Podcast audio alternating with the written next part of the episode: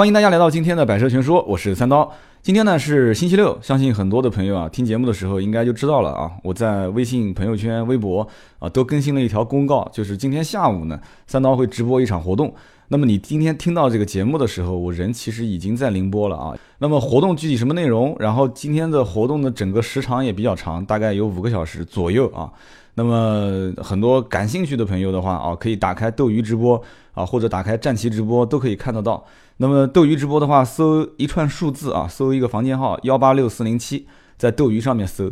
那么如果是战旗的话呢，直接搜极速冰点啊，极速就是开车特别快啊，极速冰点就是那个冰点啊，冰点以下的冰点，你就搜极速冰点。但是你要切到那个主播的页面，你才能看到啊，要不然很多叫冰点的，因为冰点呢是一个俱乐部，相当于啊，很多人都是，包括我啊，我也在上面的名字叫冰点三刀啊，所以呢，大家可以搜极速冰点。斗鱼直播、战旗直播，直播一场活动，感兴趣的来玩。那么今天这期节目呢，跟大家来聊这个前段时间很多朋友在论坛留言的一些问题。那么今天在节目里面也再次跟大家讲一下啊，所有针对车辆的问题的提问，很多人喜欢在盾牌的那个微信上去问，是吧？然后有很多人喜欢在论坛去发帖，然后有很多人喜欢在微博艾特或者是私信我，然后有很多人还有在这个微信订阅号的后台去询问。那么今天呢，我也不是为了说统一一下大家的这个提问的这个工具啊，到底在哪个位置？没关系的，你愿意在哪边去发问题，其实我都能看得到，因为我经常会在这上面去啊关注大家的问题点。但有的时候真的不一定能回得了，因为一一打开啊微信后台，一打开论坛，一打开手机微信或者是一打开微博，确实有好多好多人在问问题，那怎么办？我最近想到了一个办法，首先是让盾牌把这些问题都集中起来啊，就你不一定能看到论坛里面我在回复，但是盾牌会集中这些问题给到我，我会发一篇啊新浪微博的微博头条文章，会把这里面的问题集中点在这个头条文章里面进行一一的回复，那么这个文章回头会分到。就是分发到各个微博，包括百车全说官方微博、我的微博，然后同时我们的微信朋友圈，所以大家关注到盾牌的朋友圈，关注到我们的微博，还有我们的订阅号，那自然就能看到这些回答问题的这个这个文章了啊！你的问题就会在这里面答复。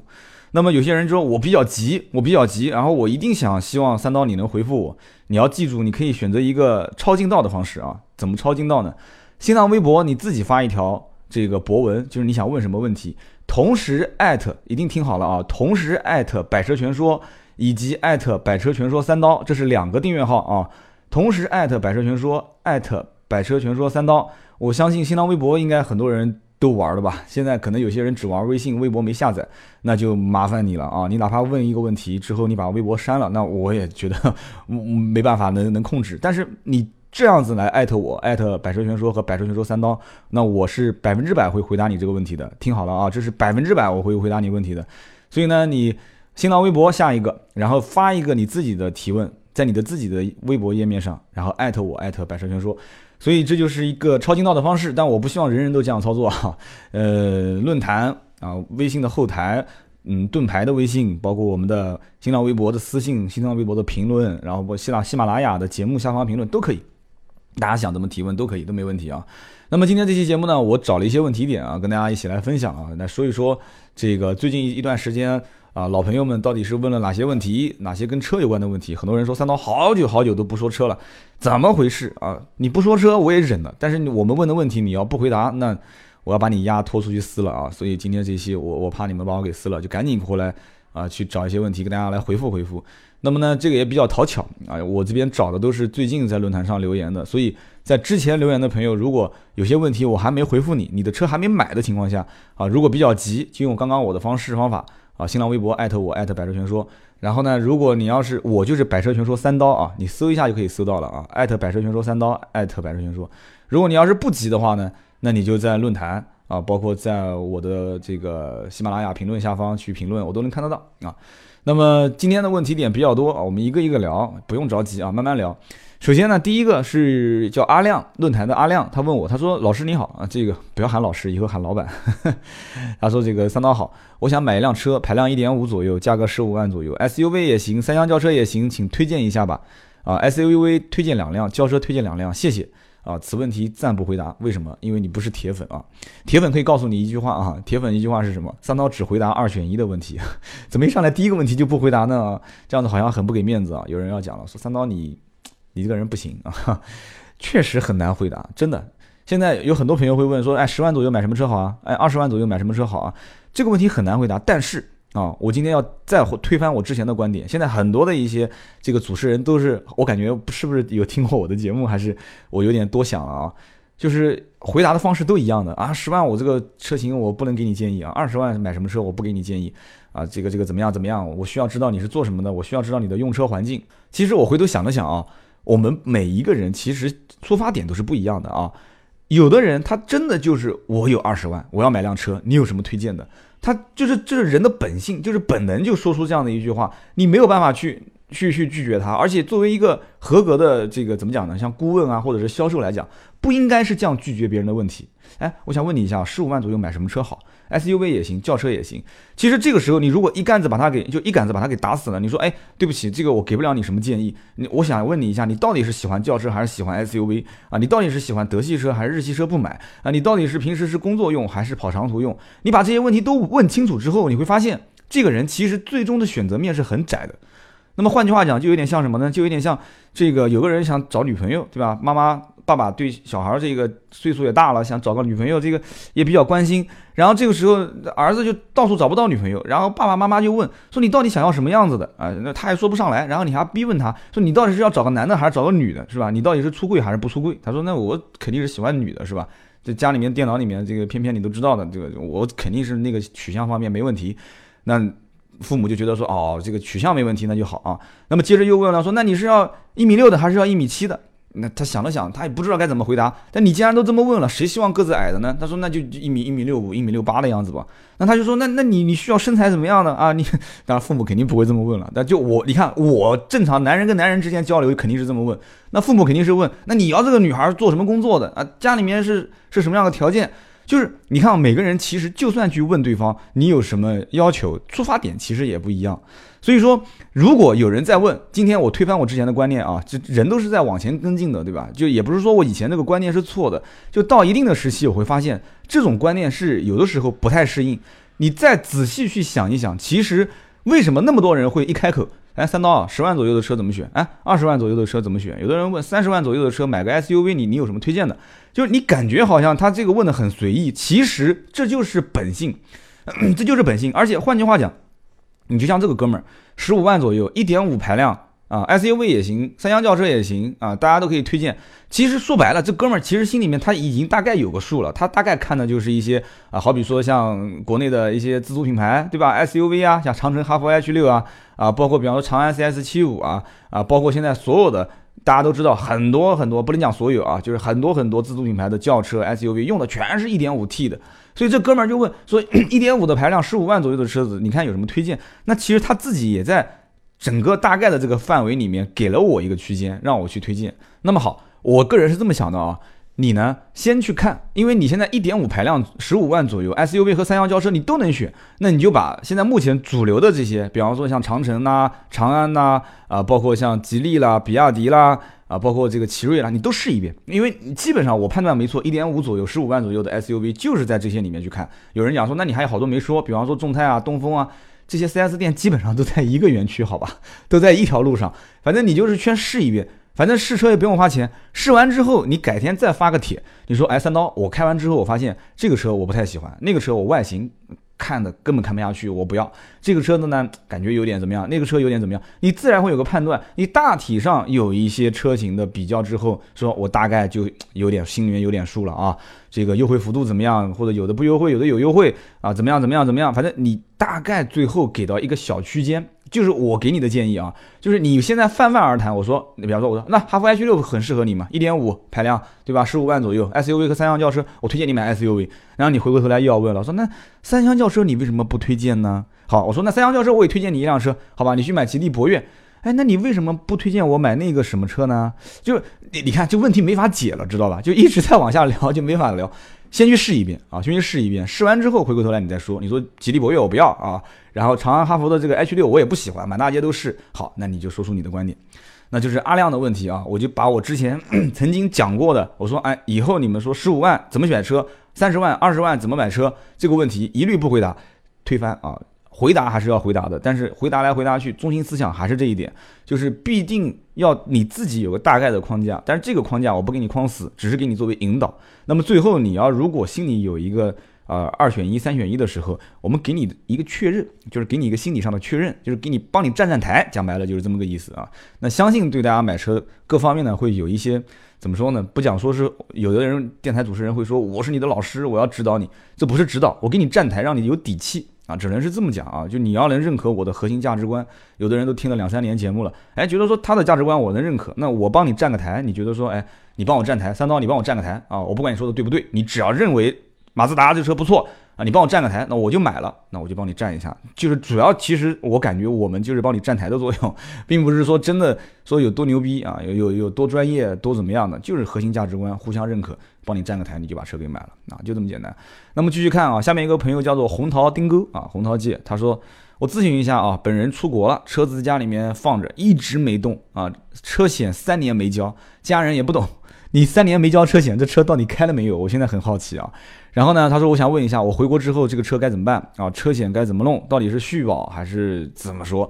你能不续吗？你回来之后你车辆想上路，你不续保不年检，你开开看呢？所以说这哥们儿就问了，他说那如果我要续保的话，是按新车的方式上保险，还是要把之前几年保险都补上啊？这么跟你讲啊。保险，保险保的就是个险啊，就是你出险，你三年都没开，他再让你去买三年的之前的保险，那这保险公司不是自己刷自己的脸嘛？对吧？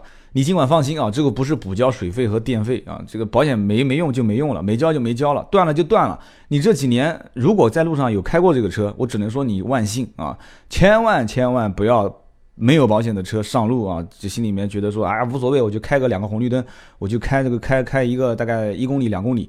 我跟你讲，往往一公里、两公里就是这样子。你一出门，邦就撞了，一撞了，你没有保险，不管对方有没有责，只要你没有保险，你都得赔对方钱。很简单，因为你没有保险，你违规上路嘛。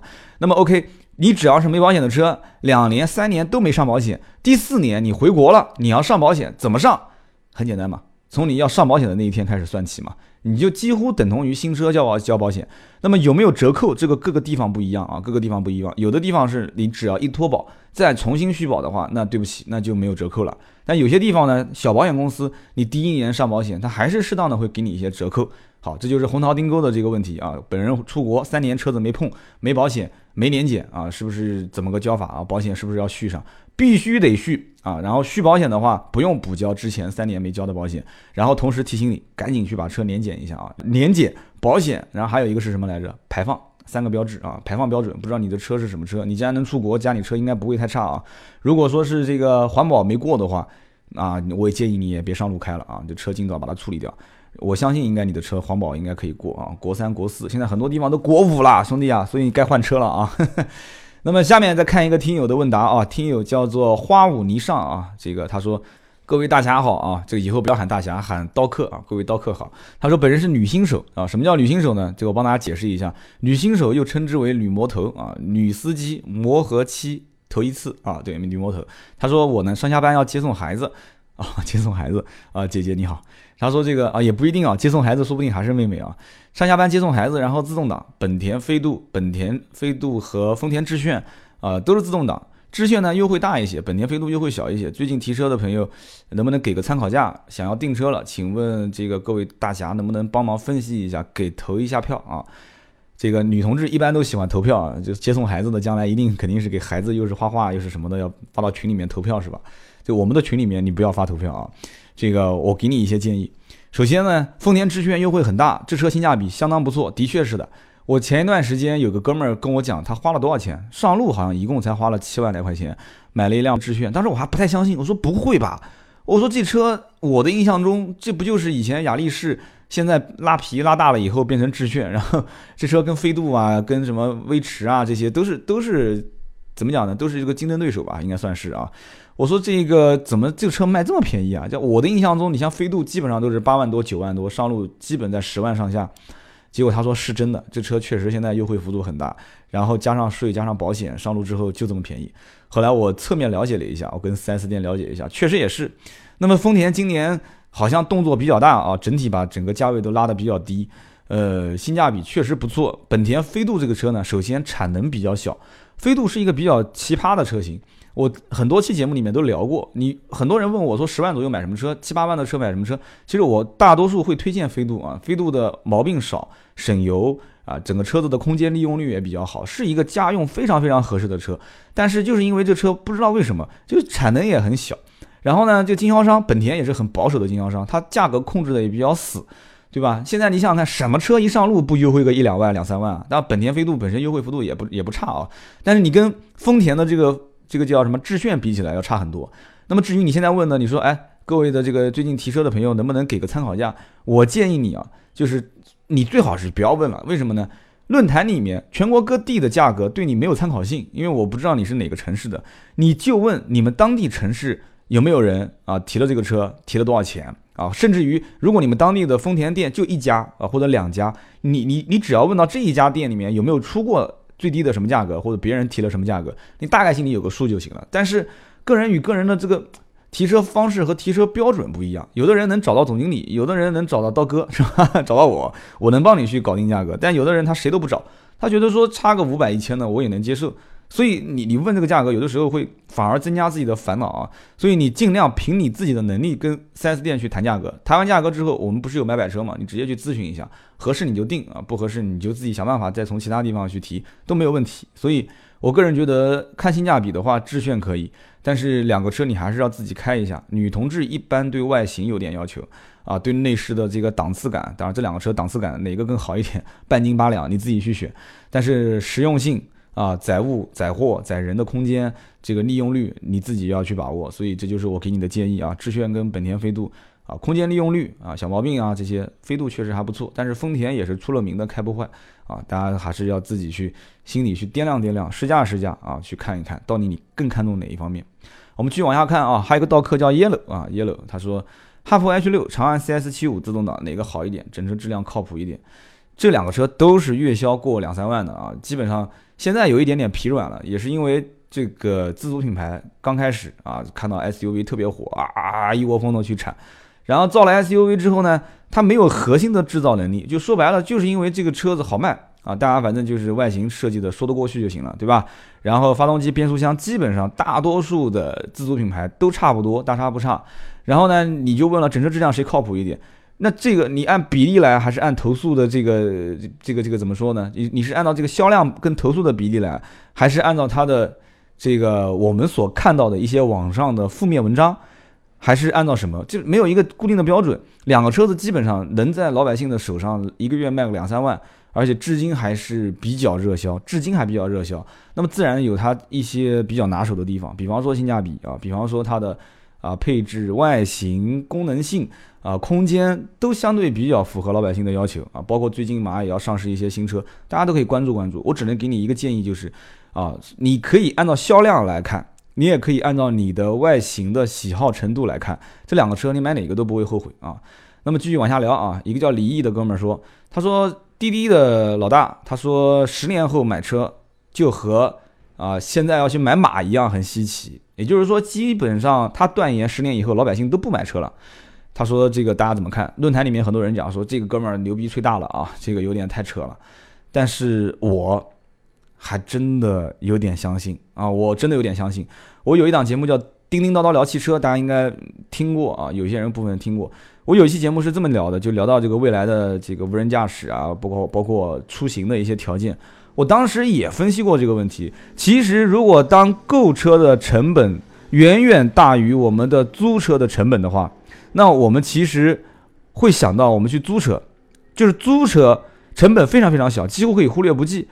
那么我为什么还要买一辆车呢？有人讲，现在其实买车是为了找安全感啊，要人要有个房，要有个安全感，要行驶本行驶本上有个名字，有个车，我有个安全感。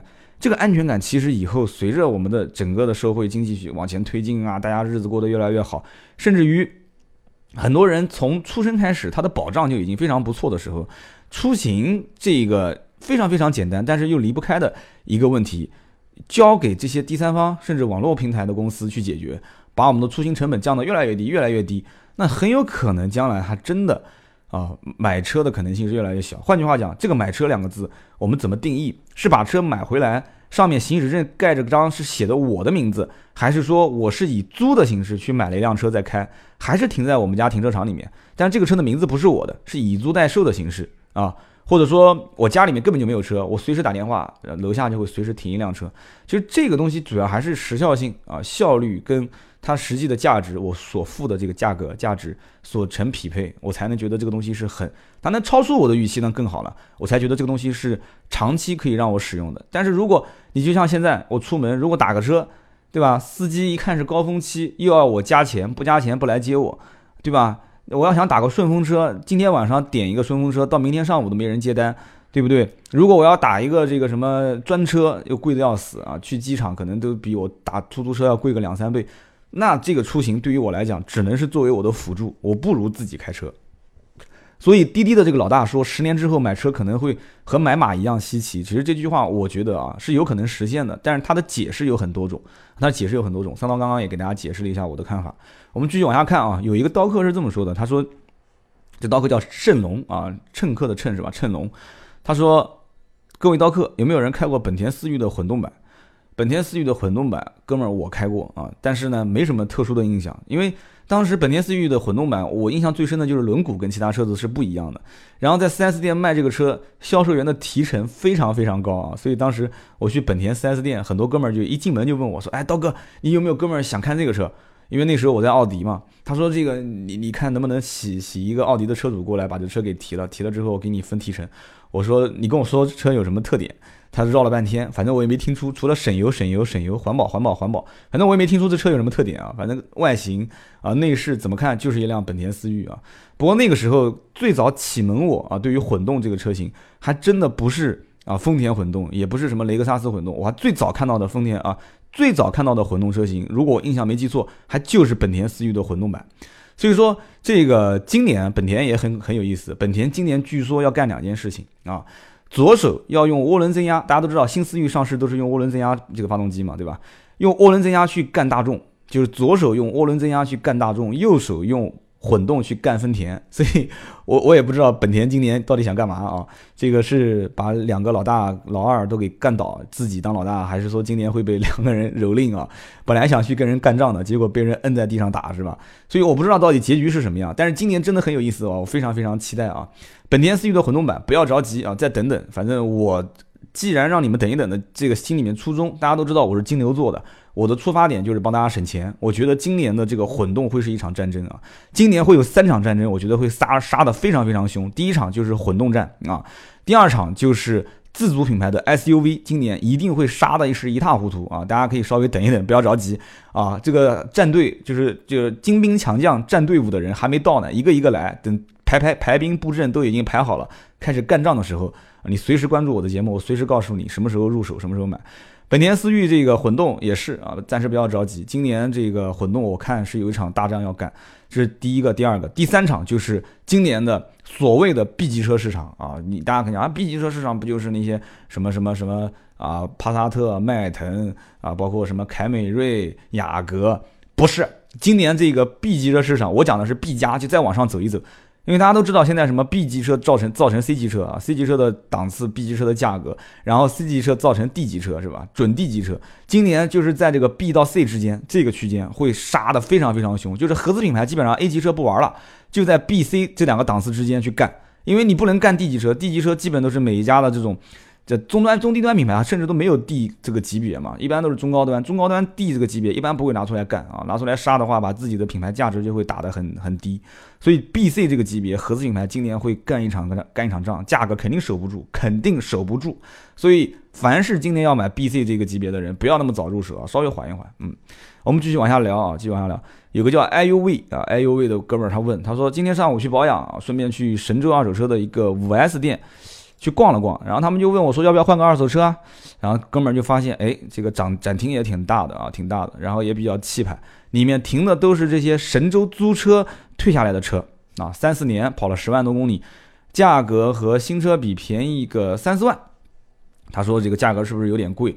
这个你到底想问我什么呢？是能不能买还是什么意思？你是想表达这么个意思是吧？觉得价格贵，觉得不太合适。那我跟大家去讲个我的观点啊，神州租车的确，凡是一个车反复给不同的人拿去开租赁的这种车型，一般情况下我不太建议去买，就是营运车辆我不太建议去买。但是呢，这些车如果它的车价比你，我不知道你是有没有比较错误啊？我没去看过神州租车的五 S 店，如果它的车价比新车就便宜个三四万。三年左右比新车便宜三四万，要看什么车。如果是七万块钱左右的，像凯越这种车，它新车本身优惠幅度已经非常非常便宜了。它三年左右十万公里左右卖个四万块钱上下，三万多四万块钱上下，我觉得合理啊，对不对？我觉得合理啊。但是它营运车辆的话，它的这个行驶的就有效时间，就是营运车辆一般它正常报废时间或者不叫报废吧，就是它将来过户。呃，就是限制你过户吧，就应该这么讲。它限制你过户的这个时效性跟正常的啊非营运车辆是不一样的，包括买保险也是不一样的。但是这个营转非啊，有些车是可以营转非，我不知道这个神州租车有没有做到这一点，或者说神州租车这些车是不是本身上的就是私牌啊，就非营运车辆。这个我也不是很清楚，但是你非营运车辆去跑了十万公里做营运的话，那这个就违规了啊。但是这个我们就不多说了，就是你要搞清楚它到底是营运的还是非营运的，这个对你将来的车辆保值率非常非常非常有影响。那么这就是关于有个哥们儿看到了神州租车的展厅啊，我觉得这个将来也会是一个趋势，因为我们知道其实像美国。他们基本上很不是很多啊，就基本上所有的出租车都是以租代售的形式，就是是租的形式在路上开，然后开一段时间之后就会被一些大的这种拍卖行拿过来之后直接上线拍卖，然后拍卖给车商，车商最终还是卖给个人，所以这些车呢，将来在国内应该也会。就是先以租车的形式，然后租出去，租完之后两到三年，甚至以后越来越早，可能两年甚至一年，直接就拍卖，拍卖给个人。所以大家知道，其实去国外去租车，租的都是很新的车啊，都是很新的车。为什么呢？因为他们基本上一年一换，一年一换啊，所以你记得基本上租的都是这个一年一最多可能就是一两年的这个车型啊，公里数也比较少。但是在国内可能这个情况相对来讲没有那么快啊，没有那么快，开个三年他可能才会去换。那么继续往下看啊，有哥们儿是这么问的，他说：“刀哥，能不能讲一讲日系车里面的有代表性的车型啊？凯美瑞、天籁、阿特兹，想对比一下，包括后期的养车费用啊，建议入手哪一款？”我刚刚前面都提到了这一点了啊，凯美瑞、天籁、阿特兹，对吧？你其实把雅阁给忘了，你怎么把雅阁给忘了呢？雅阁人家刚上市啊，人家默默的在墙角哭泣。这个雅阁、天籁、凯美瑞是日系的三个最经典的代表，这不用说的，因为老百姓耳熟能详。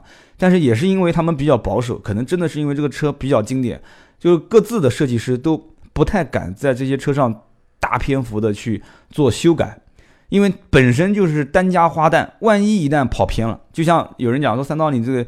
做节目做做做做做，现在是不是跑偏了？以前说车，现在不说车了啊？没关系，我没跑偏，我自己自有打算。那你以后会看到我很多很多说车的相关的一些啊音频啊、视频啊啊这些，我再给自己布个局啊，布个局，给我点时间啊，给我点时间。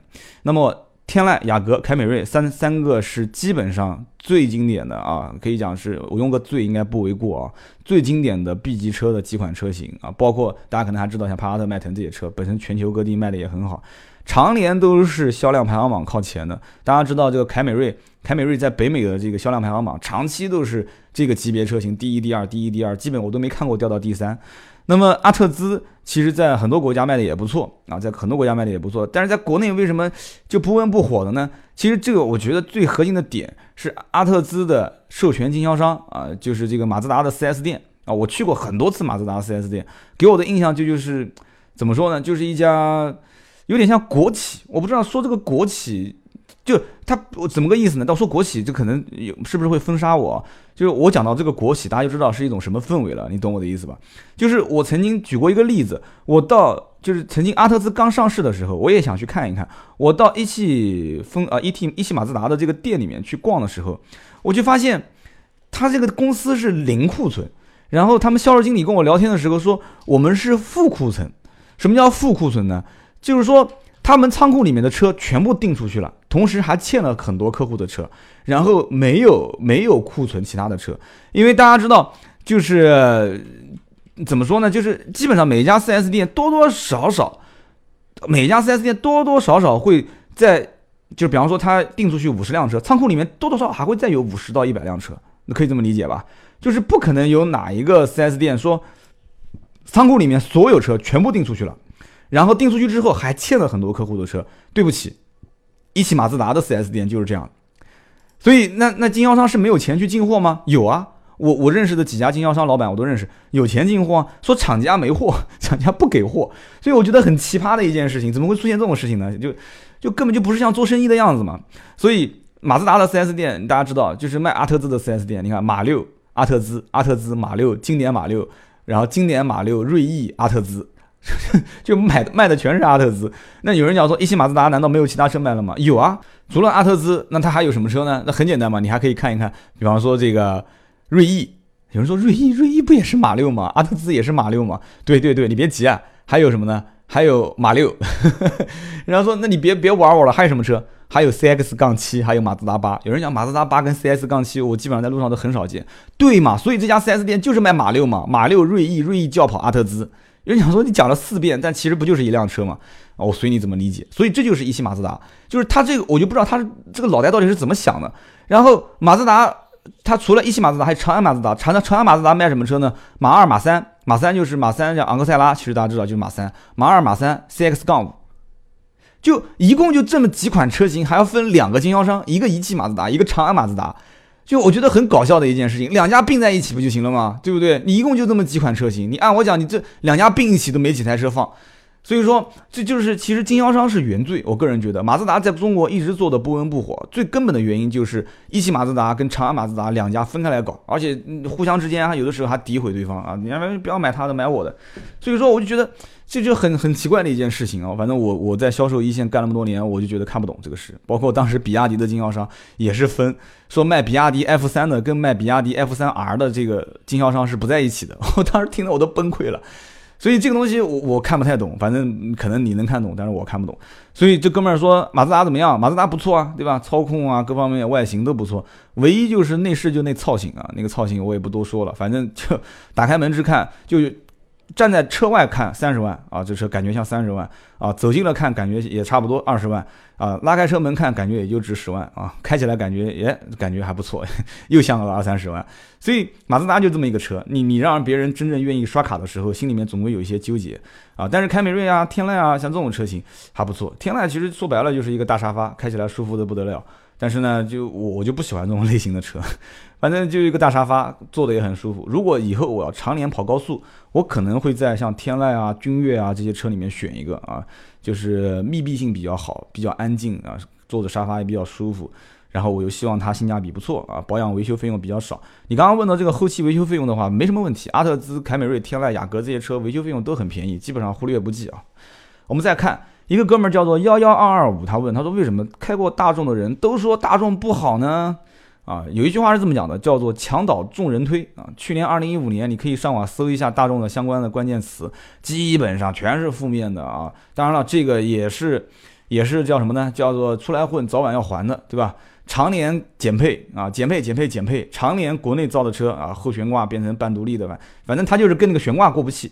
你你跟悬挂过不去干什么呢？对不对？我说句不好听的，你把你把什么收音机进口的收音机换成国产收音机，那我也就忍了，对吧？你把电瓶对吧，好的电瓶换成差一点的电瓶，这也没关系，谁懂呢？你说是不是？然后你把这里面的显示屏换一换，对吧？就是当然你换大一点，但是换里面的廉价一点的这个，大家都不懂，对吧？音响换一换，谁知道呢？你干嘛老是跟那个悬挂过不去呢？我就搞不懂了，你说是不是？别去整那个悬挂，老百姓也不傻，你就把这里面无关紧要的、跟安全无关的一些东西，你减减配，这样老百姓都愿意去买单，是不是？所以大众去年，我怎么在感觉在教他坏呢啊？所以大众去年就是你看出了好多事，是吧？然后这个老大也给换了啊，排放门事件，所以。墙倒众人推啊，就是好事不出门，坏事传千里，就大概就这么回事。所以开过大众的人都说大众不好，那那别人都说不好，我也说不好呗，对不对？大家都说不好，我说好，那你说我是托，对吧？但是你能看得到的这些言论，肯定都是在一些相对比较官方的，也不叫官方吧，就相对比较这个热门的一些论坛或者是一些订阅号、一些微博。所以呢，这些。主流媒体的声音呢，有的时候也能相信，也不能相信，也能看，也不能看，反正这个东西我也说不清楚。这个世界就是一锅粥，对吧？这东西个人就个人，你愿意舔一口舔一口啊，你不愿意喝你就有多远闪多远嘛。反正大众这个车子，平心而论，大众公司也不至于像大家说的差的那么那种程度。对不对？你问我，你说三刀，那你说了半天，你买不买呢？买啊，干嘛不买？我有需求的时候我就买啊。我觉得高尔夫也是不错的车啊，该修就修呗，对不对？坏就坏呗，这又怎么样呢？车子买来本身就是修的。那么这就是我，你要问我，但大众你要其他车买不买？那速腾我就不买，我觉得速腾这个车子，你隔壁邻居我讲了好几次了，一会儿这个坏，一会儿那个坏，对不对？那北京那哥们儿还把车给撞到 4S 店里面去呢。那你那你要问我说，大众其他车这个车那个车有没有能买，有没有不能买的？这东西都不好说。你不要因为一两件事情，或者因为一部分的人说大众这个车这个不好那个不好，然后你就说啊大众的车不能买，你一巴掌把人都给拍死了。大众车多呢，也不是这一辆两辆，还有进口大众呢，对吧？所以说。只能讲说整体来讲，品控或者说这个品牌它的造车的理念是什么样子的？你比方说像丰田，它就是要造一辆开不坏的车，它的理念就是这样。它虽然材质用的都很差啊，材质用的都很一般，但人家叫什么叫叫叫精益管理是吧？就丰田的精益管理是吧？所以它它整个流程就是封闭性的，它所有的零部件都自己造啊，自己造，然后所有的这个所有的这个制造工艺一环扣一环，全部把它做的就是。流水线嘛，就早年丰田他老大也是到美国去看这个福特亨利的亨利福特的这个亨利福特的这个 T 型车的生水呃生产线啊，去学习回来再改造，对吧？我们曾经也聊过，宾利的工厂里面贴着的就是丰田的精益生产的标准，对吧？人家宾利都学丰田，所以丰田确实也很牛逼的一个厂家。那么丰田、大众两个本身就是全球卖车卖的最好的，你也不至于把人家说的那么差，是不是？所以说。你问的这个问题，为什么开过大众的人都说大众不好呢？人云亦云嘛，对吧？你看这一这一这这一段解释，我用了多少成语啊？我肚子里面那点墨水全部都给说了啊！好，我们继续往下看啊。有哥们问说，他叫王帝，王帝问说，那在国外买特斯拉可以带回国交税吗？要交税吗？你你这个问题问的，哥们儿，你是不是在国外待时间久了是吧？王帝也是我们的一个老听友了啊，就我也能看到，好像是在在美国是吧？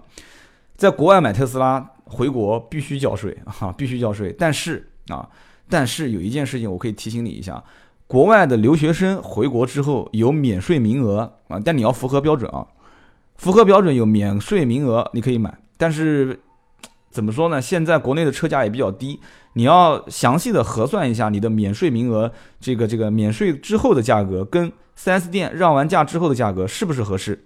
那么另外还有一个就是，这个税虽然是免了，就是留学生回国购车虽然是免了税，但是你在规定的期间内不可置换，就是不可把它再次销售。如果没有按照规定，你说我就是要把这车给卖了，那怎么办？那你要把税给补上，你要把税给补上。所以这是要提醒你的一点啊，你不用那么折腾从国外买车回来，你留学生回国买车本身就可以免税。那么下面一个听友叫做 blue。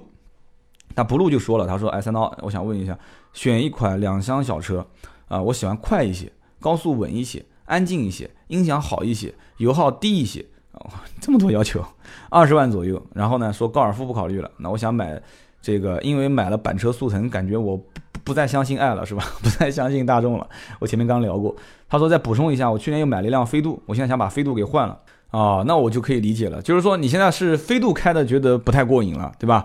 想在飞度这个十多万车型的基础上升级一下，换个二十多万的车，然后呢，希望快一些、稳一点、安静一些、油耗好一些，对吧？说实话，你这些要求呢，我还真的第一反应不知道哪个车能符合你，因为你你的要求用两个字来形容是比较合适的，就是过分，有点过分，有点过分，这个。音响好一点，首先啊，二十万左右你要音响好一点。大家都知道，其实车辆的顶配车型一般音响都比较好。但如果说你要顶配的音响好一点的车，那车的品牌层次要往下拉低一档啊，我拉低一档。本来二十万左右，我想推荐的是一些啊相对品牌中高档一些的。但你要音响好一点，得拉低一档。拉低一档的话呢，你要安静一点。我们都知道，十多万的车，其实在隔音方面做的稍微略差一些啊，十多万的车。那么你要高速稳一些。又要开快一些，所以我就不知道该怎么推荐你了。因为在我印象中，两厢小车跑高速啊，然后呢，如果音响好一点，车辆的档次在十多万左右，又相对来讲稳定性和密闭性和最高时速，那你不是要开快一些嘛？或者是百公里加速这些东西都相对，因为我是以飞度为标准啊，我就不知道该怎么推荐你了。那我只能推荐你一句话，就是你飞度不要换了，你飞度不要换了，然后你拿这个二十万的预算，你去改音响。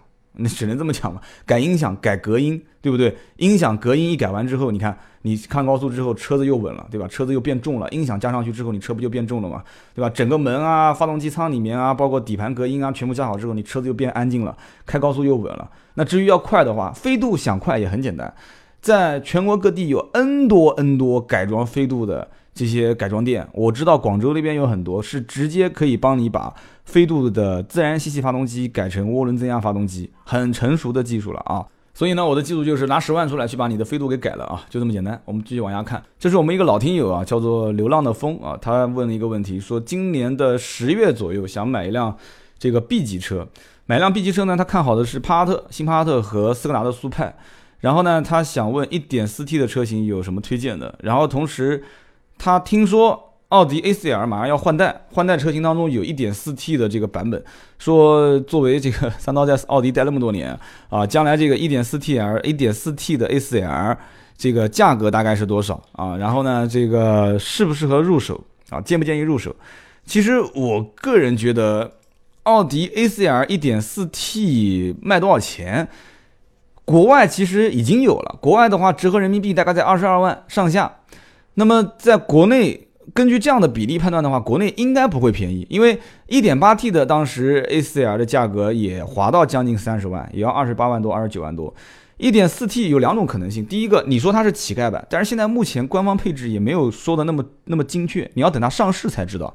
上市之后，如果国内的 1.4T 的版本它配置并不低，那这个价格也不会低。但如果配置非常非常低，该减的都减了。就是一个纯粹的裸配的 1.4T 的话，那我可以给你两种解答。第一个，这个车的价格肯定也是二十四五往上跑，二十四五往上跑，不可能再低了。其次，这个车肯定是常年没货，常年没货。所以呢，我觉得啊，你既然在二十上下去选车，嗯。虽然是建议往上去靠一靠，这我节目的理论都是往上去够一够，但是你要往上够一够，就不要压着这个预算啊，就不要压着这个二十的预算，你干脆就往三十上奔，那二十五上奔，二十五、二十六、二十七、二十八。所以说你要问说那那让我就不想了，我就新帕萨特跟斯柯达速派二选一，这两个车子二选一，那我觉得啊，其实有一期节目里面我们聊过，其实在国内现在目前来讲的话，斯柯达速派的这个平台是比帕萨特跟迈腾的平台要。领先一代啊，就帕萨特跟迈腾相当于是过渡期，在国外现在很多的国家都已经是上了最新款的帕萨特跟迈腾的这个新平台的款型的款型。那么在国内的话，可能因为这个红利时代还没过，所以暂时先卖一卖，就是所谓的叫改款车型，它不敢说是全新换代车型，只能说是新款改款车型。所以呢，嗯，但是没办法，这怎么说呢？就是现在这种帕萨特也好，迈腾也好，你别管它是过渡期还是怎样，你就算知道它后面要大换代。仍然是大众的车型比斯柯达的车型保值的不像不像样啊，相当保值。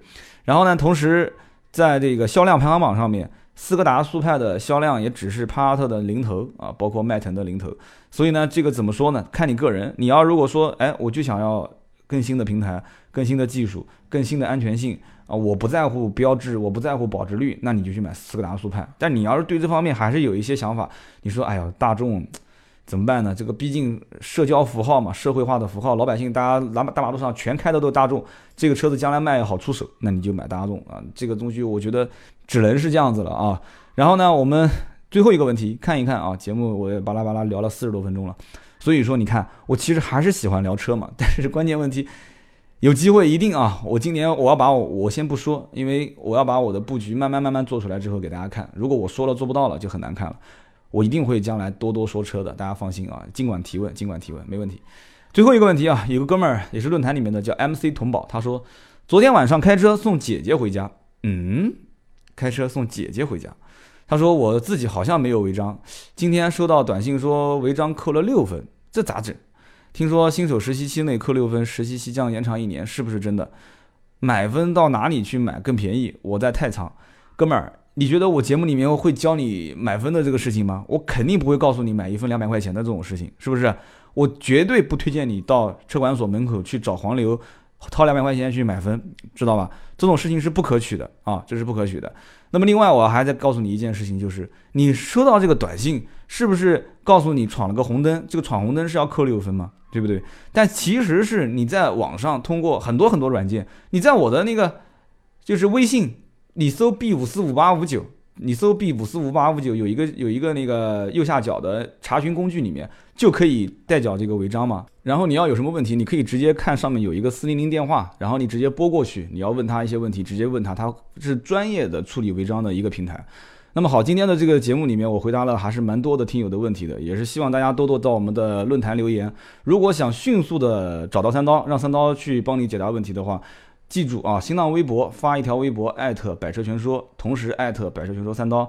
那么这样的话，我是百分之百给你进行回复的。那么如果不着急，在论坛、在微信、在订阅号、在我们的喜马拉雅的下方留言，我们都会看到。好，今天这期节目就到这里，我们下一期接着聊。